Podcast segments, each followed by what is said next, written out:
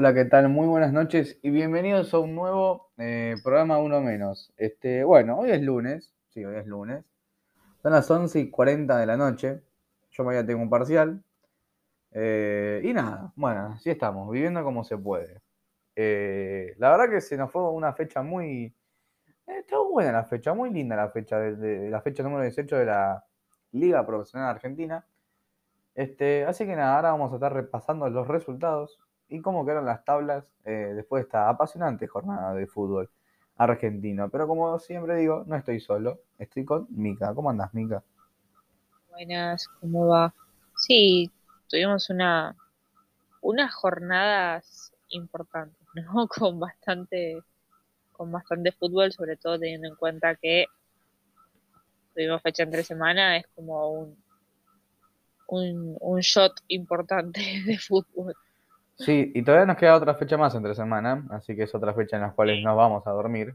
Eh, que si no me equivoco es la próxima, ¿no? Sino la otra. Sí, eh, bueno, gente, si ya saben que nosotros no hacemos más o menos, es porque la quedamos. Eh, todo culpa... La fecha 10, no, la fecha 20. Todo culpa del Chiquitapia, ¿eh? Todo culpa del Chiquitapia. Eh, bueno, hubo muchos goles, no hubo ningún 0-0. Eso me, me sorprende de que no hubo ningún 0-0. Estoy sorprendido. Casi todos los equipos metieron un gol, salvo dos. Tres. Ahí está. Salvo tres, todos metieron goles. Eh, así que nada, vamos a arrancar con los partidos del sábado entre el empate 2 a 2 entre Gimnasia y Central Córdoba. Vamos con la victoria 2 a 1 de Defensa y Justicia entre Platense y la victoria 2 a 1 de Rosario Central ante Racing con el debut de Gago. Vamos con los partidos del día domingo, la victoria de Colón 2 a 1 ante Estudiantes, la victoria de Godoy Cruz 2 a 1 ante Banfield, la victoria en el clásico de Huracán 2 a 1 ante San Lorenzo. Ya date cuenta que si San Lorenzo pierde un partido con Huracán es porque está muy mal. Y el que no respetó la consigna, que era meter un gol de visitante, fue Boca, que perdió 2 a 0 con Vélez. Él no la respetó. Eh, a los Civil le ganó 2 a 1 a Arsenal de Sarandí. Sarmiento le ganó 2 a 1 a Newell's. Atlético Tucumán y Patronato empataron 2 a 2. Lanús y Talleres en un partidazo empataron 3 a 3. River le ganó 3 a 0 a Argentinos y todavía mi teoría sigue tomando forma.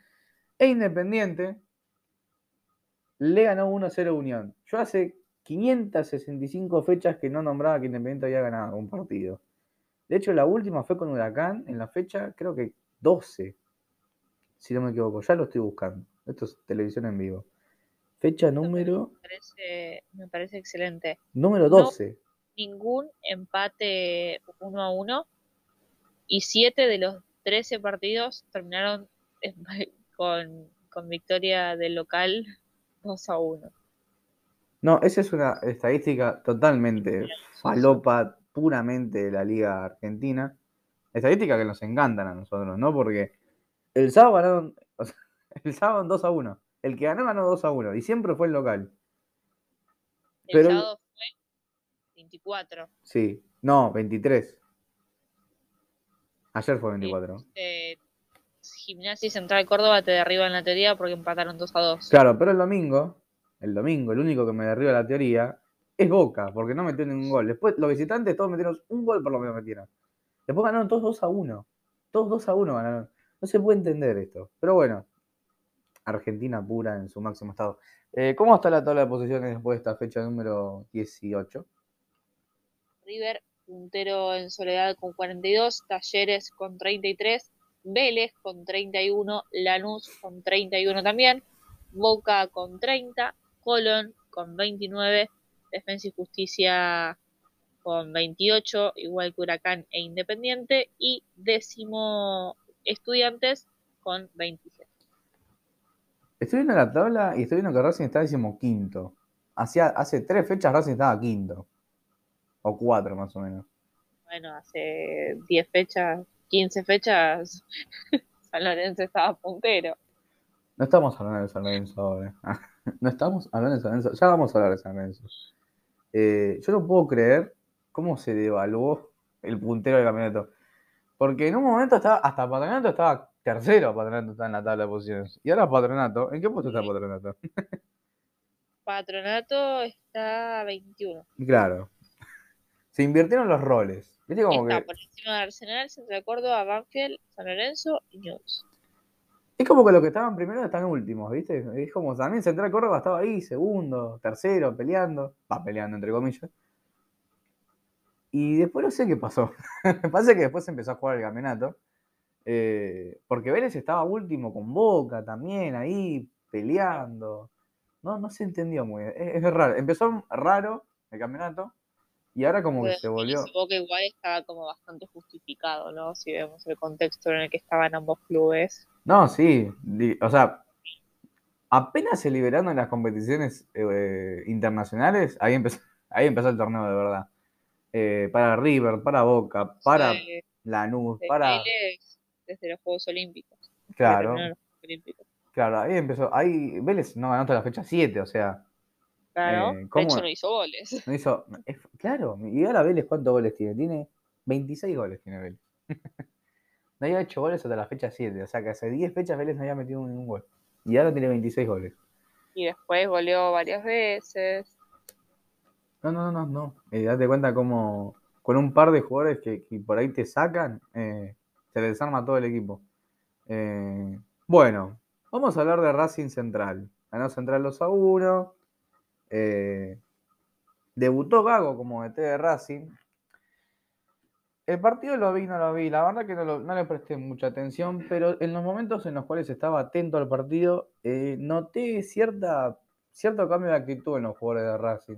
Con, lo- los notaba con más ganas de jugar y, y en cierta parte un poco más cómodos con el estilo de juego eh, que trajo Gago, que obviamente se van a tener que adaptar, porque no sé quién esperaba. Lo primero que hizo llegó al entrenamiento fue decirles, o preguntarles en realidad, eh, en qué posición se sienten más cómodos jugando. Ah, se quedaba callado. Eh, sí, sí, y, yo creo que, en cierta parte se notó porque eh, los noté un poco más cómodos y más este, tranquilos a la hora de jugar. Si bien, obviamente, salir jugando de abajo, que es el estilo que plantea Gago con un equipo que presiona como Rosario Central, es prácticamente un suicidio. Pero en ciertos tramos del partido lo pudo lograr y Racing, eh, no digo que fue mejor o que fue superior que Central, pero cierta parte noto una leve mejora que con Úbeda. Con Úbeda era un equipo muy pobre eh, y un equipo que... El equipo de Úbeda. No, bueno, no hablemos del equipo de Úbeda. Eh, obviamente este equipo en cierta parte noto más ganas de, y más cómodo al sentirse a jugar este estilo de juego. Que como digo, se va a tener que adaptar. Pero ya al ver a Copetti de 9 y que haya metido un gol, para mí es total esperanza. Eh, yo no entiendo a la gente que criticaba a Copetti. La verdad que Copetti en el momento que estaba con Pizzi era el mejor jugador de Racing. Eh, y puede tener su sequía goleadora como todo, como todo delantero, porque a todo delantero en algún momento de su carrera le pasa. Pero para mí Copetti es un gran jugador. No sé si para, para la talla de Racing como en su momento llegó, pero hasta ahora está cumpliendo un gran papel. Y yo creo que tener a Lisandro López atrás de él, como un lanzador, como un asistidor, eh, le facilita en cierta parte las cosas a Copetti, que en un momento llegó a jugar de 8. No sé por qué Copetti llegó a jugar de 8, es como Soldano de 8, no tiene sentido. Eh, pero bueno, era un partido difícil para Llegó el miércoles, el sábado jugar con Central, en Arroyito, es como, tenía muchas cosas en contra y era un partido muy difícil. Que, que nada, Central lo, Los equipos más duros, Central también. Por más que no le acompañen los resultados, es difícil jugar contra Central. Es difícil jugar contra Central en Arroyito y con gente. Sí. Es complicadísimo darle vuelta a un partido Central. ¿eh? Debe ser uno de los equipos más complicados de tratar de darle vuelta a un partido. Es como Vélez también, a veces me viene a la mente Vélez. Vélez también. Lo que tenés que hacer para darle vuelta a un partido a Vélez es, es- es- es tremendo. Lo mismo con Central que empezó ganando con un golazo. Un golazo de Infantino. Pero qué golazo que metió Infantino. Infantino tiene tres goles. Dos se lo hizo Estudiantes. Y uno lo hizo el sábado. Eh, pero el golazo que metió Infantino. Después lo. No me acuerdo si lo empata Copetti. Estoy muy bien de la memoria. Sí, lo empata Copetti ya en segundo tiempo. Va, en segundo tiempo. Pero faltando 10 minutos. 10 minutos. eh, Marco Rubén estaba por salir. Estaba por salir. eh, y le dice a Kili González: Espera. espera este córner, espera esta jugada. Y cosas de la vida. Marcos Rubén mete el 2 a 1. Toda de Marcos Rubén. Toda de Marcos Rubén. Eh, nada, yo creo que los goles en cierta parte, eh, por ahí sí, el segundo gol puede ser responsabilidad de, los jugadores, pero el primero fue un disparo de media distancia. O sea, era imposible que la atajara Arias. Pero como yo creo que Racing se tiene que acostumbrar y, va a llevar tiempo. Y, y, la verdad que este campeonato para Gago es que termine como termine. Y el, la verdadera transición de Gago como de Racing va a empezar ya el campeonato que viene, que será en enero, a fines de enero. Porque ahora adaptar un equipo a cinco fechas, ¿cuánto falta para que termine? ¿Cinco, cuatro fechas? Para que termine un campeonato y termine en puestos de, Libertadores. Y es muy complicado. Es un riesgo que tomaron a contratar a Gago eh, con, con, tan pocas fechas, pero el equipo tiene todas estas fechas para tratar de acomodarse y de sentirse identificado con el estilo de juego y ya el campeonato que viene plasmarlo al 100%. Eh, porque yo veo estos partidos como práctica más que nada si es que se le respetan los tiempos. Ojalá que sí. que eh, el estilo, el estilo de, Gago eh, requiere más tiempo. Es un proceso. Es que, es que, si vos contratás a Gago, es porque querés, es porque vas a respetar el proceso y el proyecto que lleva todo lo que es Gago. Eh, si no hubieses contratado otro DT. Aldo Civino lo hizo perfecto. A los bueno, eso es un caso diferente. Pero Racing yo creo que lo que busca con Gago es, hacer un proyecto. Y si no lo busca. urgencias como, no, Aldo obvio. de Aldo Civi es salvarse del, descenso, pero mm. Racing necesita un poco lo mismo. Eh, no es el descenso, pero no está cerca tampoco, pero no clasificar a Copa Internacional siendo un, uno de los equipos más grandes del país y yo, mira, voy a decir algo y creo que me van a cancelar por lo que voy a decir. Pero yo creo que a Racing le vendría bien no tener competición internacional. Creo que tiene eh, que, acomodarse eh, a Gago y al estilo de juego que quiere Gago eh, y que los jugadores se acomoden. Porque con Pizzi, la verdad que la Copa Libertadores y el, partido con, Sao Paulo, más que nada en la vuelta, fue muy desastroso, muy desastroso. Y se lo notaba a Racing también muy, este, también enfocado en el campeonato. Eh, y en un momento se les juntó todo, Libertadores, Copa de la Liga. Eh, y Racing ya había un momento que no podía poner más jugadores porque no podían más. Pero yo creo que con Gago se hizo un proyecto a largo plazo, que espero que sea, porque por algo lo contrataste, porque el estilo de juego que lleva Gago lleva eh, tiempo, para adaptarse. Eh, yo creo que si no, no clasifica a algo, eh, creo que en cierta parte se le beneficiaría. Si ya no hago más uno menos es porque me cancelaron, obviamente.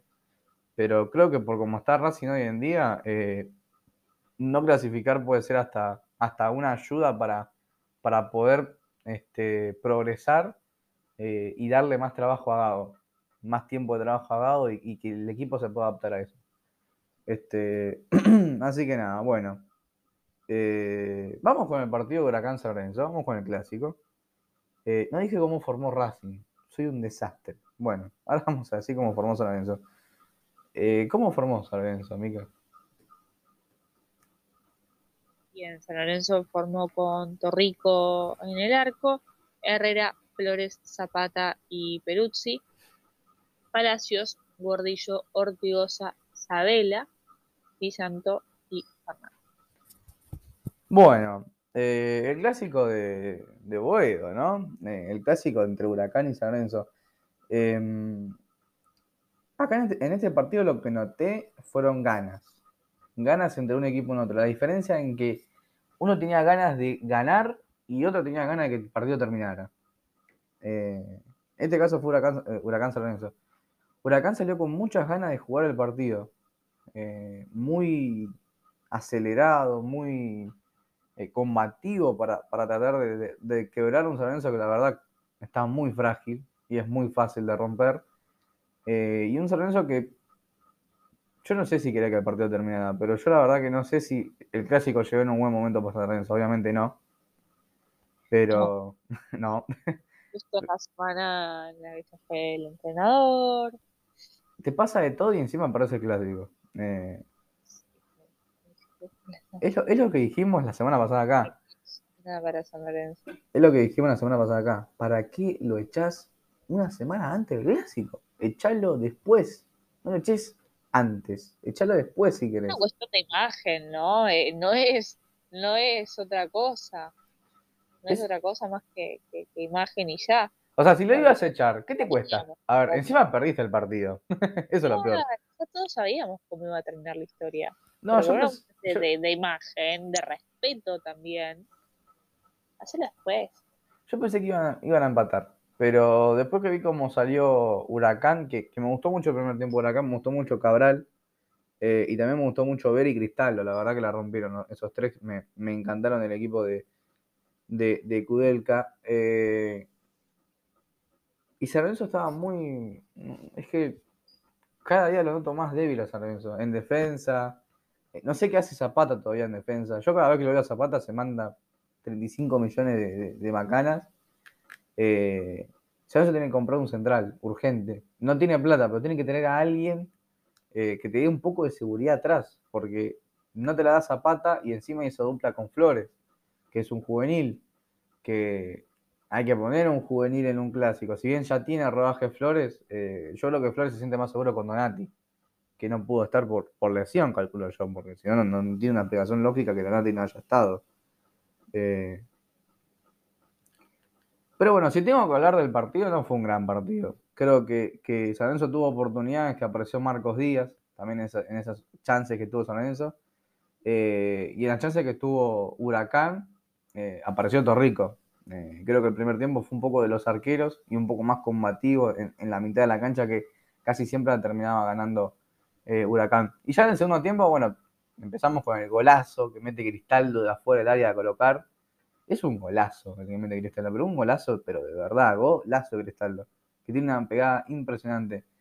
Eh, y hasta ahí, eh, Huracán justificaba que estaba eh, eh, la victoria porque había intentado más, este, tenía un poco más de juego, estaba más combativo, creo que en defensa se estaba defendiendo bien, y eso que San Lorenzo atacaba, atacaba poco, pero atacaba. Pero después, creo que 20 minutos después, llega el empate de San con, con- un gol de, de No, ni 20 minutos. de 13 minutos después llega el gol de Di Santo, el empate de San.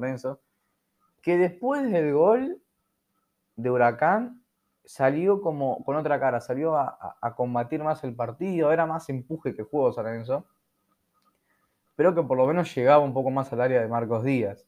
Eh, es un centro, cabecea eh, solo, literalmente cabecea solo, Alexander Díaz en el área, ataja a Marcos Díaz, el rebote le queda a Di Santo para marcar el, el 1 a 0, el 1 a 1, el 1 a 0. Eh, pero, pero, eh, llegaría el gol de Candia. El gol de Candia que finiquitaría todo el partido eh, y que condenaría a San Lorenzo a perder el clásico 2 a 1. El gol de Candia es una serie de mm, mala suerte de Torrico, un mal rechace de, de, Zapata eh, y Candia apareciendo casi solo en el área. Eh, hice una rima, mira.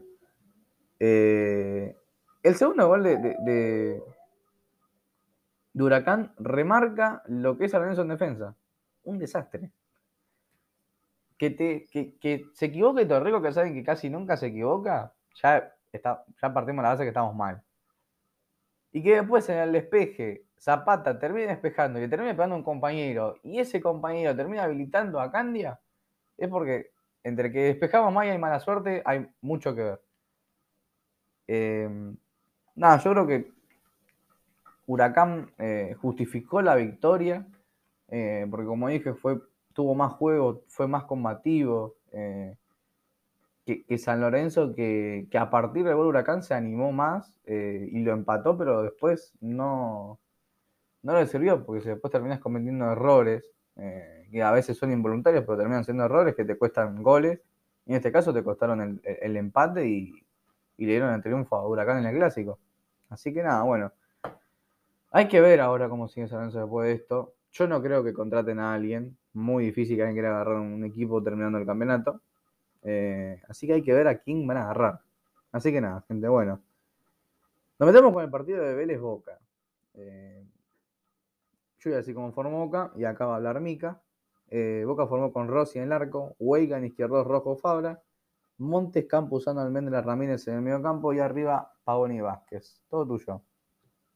Bien, un partido en el que si bien Boca manejó en mayor porcentaje la, pelota, si se quiere, eh, no por mucho me parece, eh, Vélez supo cómo, cuándo y dónde hacerlo y así lo desequilibró y, lo molestó bastante a Boca eh, como para romper sobre todo con, con el cero que era algo que ya venía necesitando eh, justamente Vélez.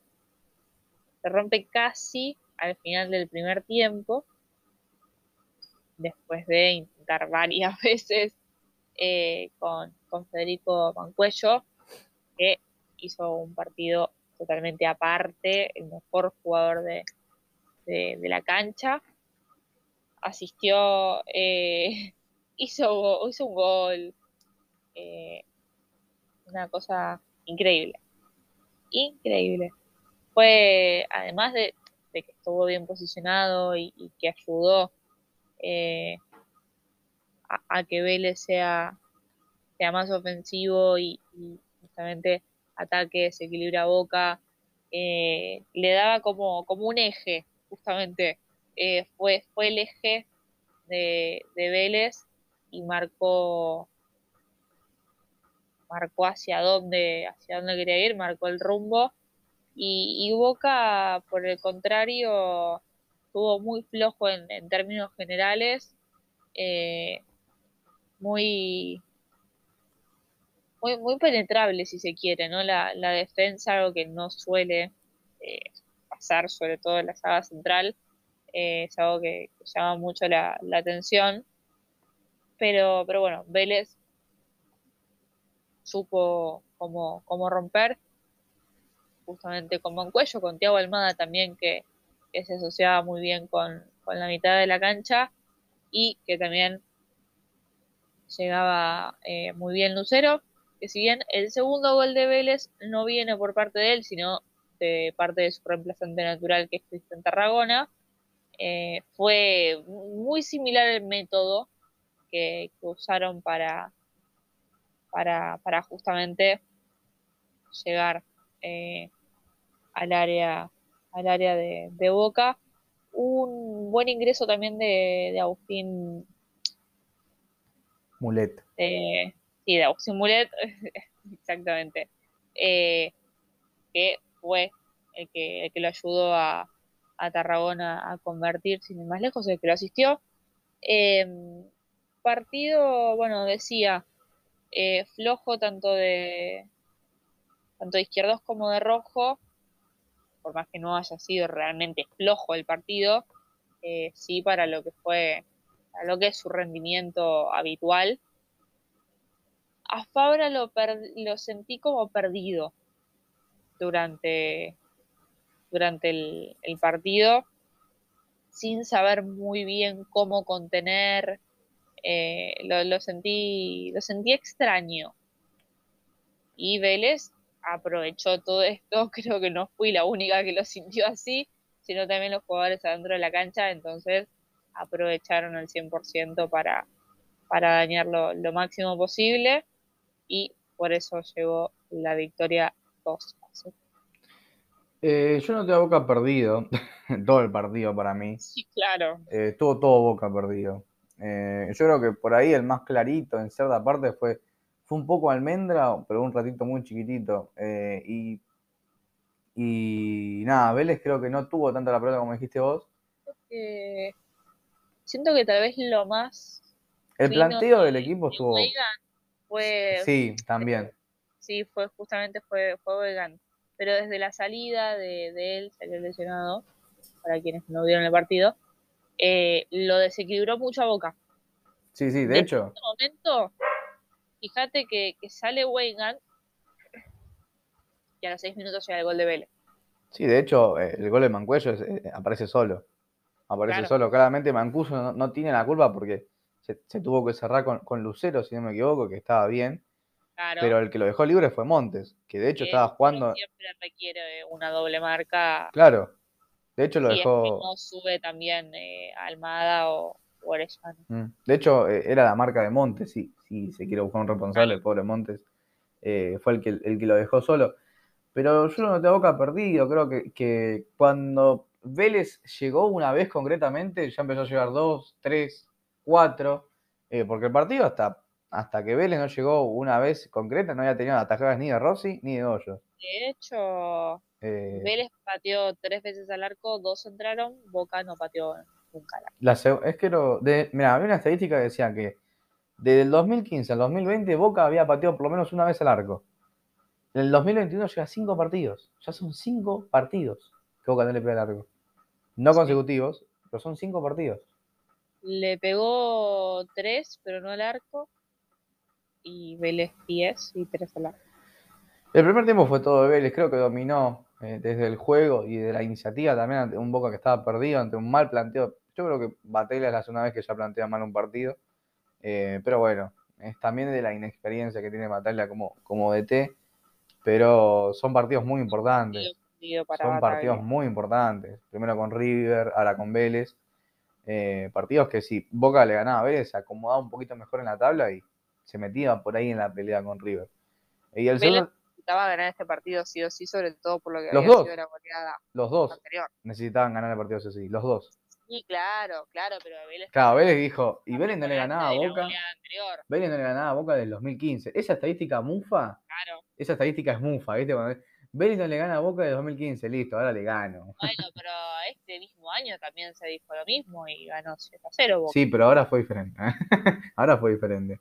Eh, lo mismo. no, no, no, ahora fue diferente. No tiene, ese partido no tiene ningún contexto. Ese partido fue con el Boca de Russo, no tiene ningún contexto. No tiene ningún contexto, sobre todo porque Vélez en ese momento era el mejor equipo del país. Claro, no, no tenía ningún contexto que Boca le haya metido rarísimo 7 ese a, a Vélez. O sea, bueno, eh, no importa. El segundo tiempo Boca trató un poquito de, de acercarse al arco de Vélez. eh, por ahí con el ingreso de Molina estuvo un poco mal la pelota, pero nada, después de una mala salida de izquierdos, eh, que termina cortando Mulet y asistiendo a Tarragona con ex- un excelente pase para que definiera Tarragona y metiera el 2 a 0. Ay, perdón. eh, liquidando la historia. Eh, la verdad que Boca muy, muy pobre de Boca, muy pobre. eh, creo- a mí la verdad que el segundo tiempo por lo menos tuvieron un poco más la pelota, pero el primero estuvo muy mal. No sabía qué hacer, no sabía qué hacer con la pelota. Hoyos no tuvo el trabajo en todo el partido. Y lamentablemente fue un mal partido por la Boca que, que- que dependía sí o sí de este partido para ponerse en la pelea. Eh, y es una victoria a Vélez que le sirve. Estos partidos a River le encanta. Eh, al que está puntero le encanta que, se maten, porque es literalmente eso. Y hoy pasó eso en, la nota ayer de 3 a 3. Se mataron, se mataron. Bueno, vamos a hablar de River, porque nos queda poco tiempo. Eh, River formó con Armani, Rojas, Díaz, Martínez y Casco, Enzo Fernández, Zuculini, Simón, Roley, Cedi para la vecina en el campo y arriba Álvarez. Bueno, si tengo que hablar del primer tiempo de River, tengo que hablar de dominio. River lo dominó en todo sentido a Argentinos Juniors en el primer tiempo, pero en todo sentido. Argentinos en el primer tiempo creo que dio 90 pases, no sé cuántos pases, dio muy poquitos pases y River había dado 130, 365 pases. Fue una locura el primer tiempo de River, una locura, los dos. 36 Boca, 358 River. ¿Cuánto?